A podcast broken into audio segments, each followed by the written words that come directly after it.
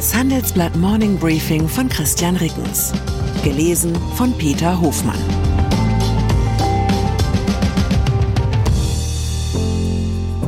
Guten Morgen allerseits.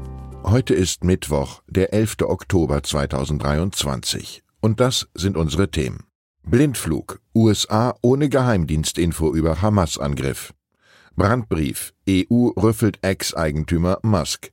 Betrug. Zeugin belastet FTX-Gründer Bankman Fried.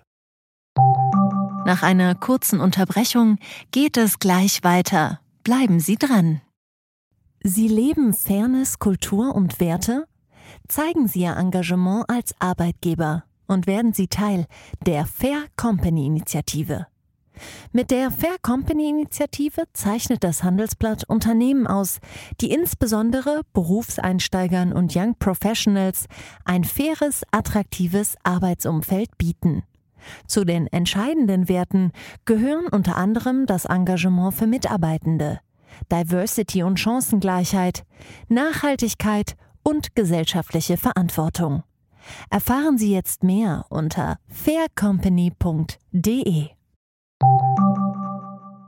USA von Hamas-Angriff überrumpelt. Die US-Regierung hatte nach eigenen Angaben keine Geheimdienstinformationen über den Hamas-Angriff auf Israel. Der Sicherheitsberater von US-Präsident Joe Biden, Jake Sullivan, sagte gestern, man habe nichts gesehen, das auf einen Angriff dieser Art hindeute, genauso wenig wie die Israelis. Als Akt des schieren Bösen verdammte Biden selbst die Attacke der Hamas. Das Gemetzel in Nahost wecke schmerzhafte Erinnerungen an den Völkermord an den Juden, so der Präsident, der sich bereits das zweite Mal seit dem Ausbruch des Israel-Gaza-Kriegs an die Öffentlichkeit wandte. Für Russlands Präsident war es hingegen gestern die erste Wortmeldung zu den Angriffen. Wladimir Putin sagte, es sei ein starkes Beispiel für das Scheitern der Politik der Vereinigten Staaten im Nahen Osten, die versucht hätten, die Regierung dort zu monopolisieren. Washington habe dabei weder Rücksicht auf die Interessen des palästinensischen Volkes genommen, noch sich für die Umsetzung der UN-Resolution zur Schaffung eines souverän unabhängigen Palästinenserstaates eingesetzt. Die ausgeklügelte Ideologie der Hamas. Angesichts der Gräueltaten der Hamas-Terroristen fallen immer wieder Begriffe wie barbarisch oder unmenschlich. Doch das greift zu kurz. Die Gewalt der Hamas ist Teil eines ausgeklügelten und in mancher Hinsicht furchtbar modernen Ideologiegebäudes. Die 1988 veröffentlichte Gründungscharta der Hamas erklärt nicht nur die Vernichtung des Staates Israel, sondern auch die Ermordung von Jüdinnen und Juden zur muslimischen Pflicht.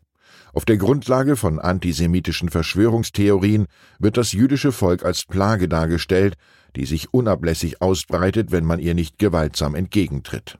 Ein Erbfeind, mit dem kein Ausgleich möglich ist und dem das Menschsein und sogar das Lebensrecht abgesprochen werden. Das ist eine Standardzutat fast aller faschistischen und fundamentalistisch religiösen Ideologien. Wer die Gründe für die Brutalität der Hamas erfassen will, muss verstehen, welch wichtige Rolle Gewalt und Gewaltverherrlichung in solchen Organisationen spielen. Lufthansa fliegt Deutsche aus. Die Lufthansa wird an diesem Donnerstag und Freitag mehrere Sonderflüge zur Evakuierung von Deutschen aus Israel anbieten. Das teilte gestern Abend das Auswärtige Amt AA in Berlin mit. Seit den Hamas-Angriffen sind viele Linienflüge von und nach Israel gestrichen worden und zahlreiche deutsche Staatsbürger warten darauf, das Land verlassen zu können. Das AA will die in der Krisenvorsorgeliste Elefant registrierten Bundesbürger an diesem Mittwoch darüber informieren, wie sie Tickets für die Sonderflüge bei der Lufthansa buchen können. Noch nicht registrierte ausreisewillige Deutsche sollten sich umgehend in die Liste eintragen, empfiehlt das AA. Bei ihrem Angriff auf Israel haben Hamas-Terroristen mindestens fünf Bundesbürger entführt. Eine Deutsche wurde getötet, wie das ZDF berichtete. Bundesaußenministerin Annalena Baerbock Grüne versicherte in den Tagesthemen, dass ihr Amt rund um die Uhr an der Befreiung der Entführten arbeite. Gefängnisähnliche Zustände in Gaza.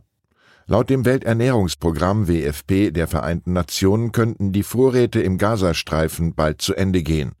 Laut WFP-Sprecherin Shahsa Mograbi könnten die Lebensmittelvorräte in den meisten Geschäften in Gaza in zwei Wochen aufgebraucht sein. Israel hatte nach dem Hamas-Angriff eine komplette Abriegelung des Gazastreifens angeordnet. Die Vereinten Nationen hatten am Montag mitgeteilt, dort gebe es eingelagerte Vorräte, die aber endlich seien. Plattform X versagt im Krieg in Nahost. In den USA und Europa wächst unterdessen die Kritik am Umgang des Nachrichtendienstes X mit dem Krieg in Nahost.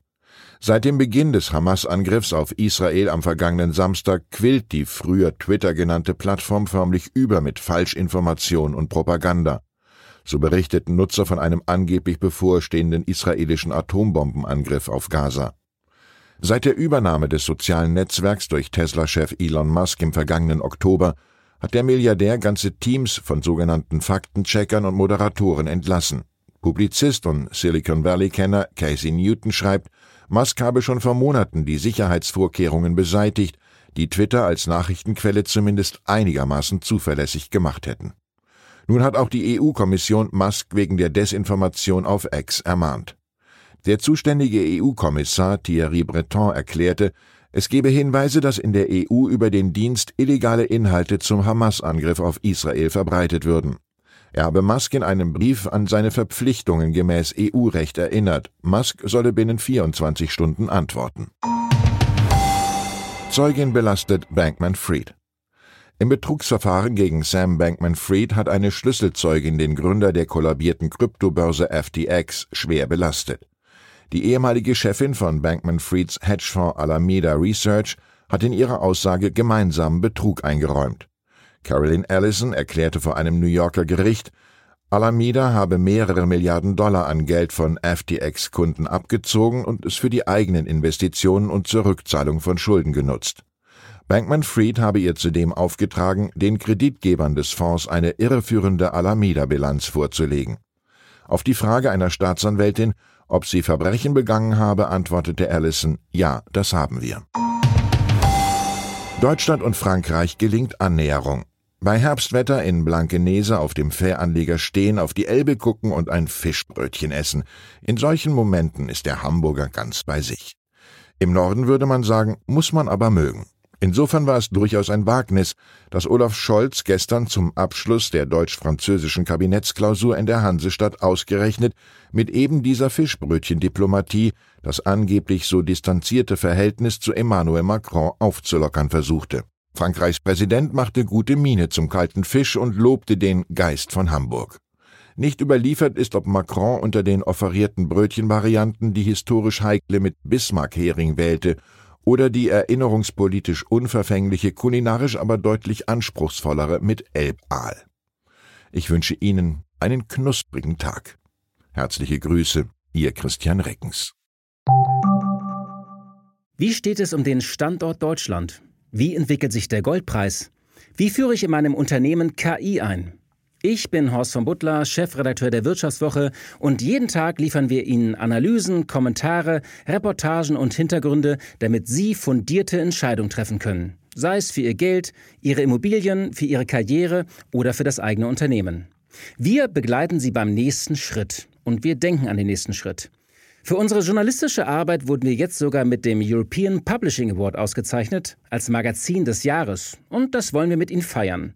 Auf vivo.de slash ausgezeichnet können Sie jetzt drei Monate lang die Vivo zum halben Preis lesen. Also da würde ich ja zuschlagen. Ich freue mich auf Sie.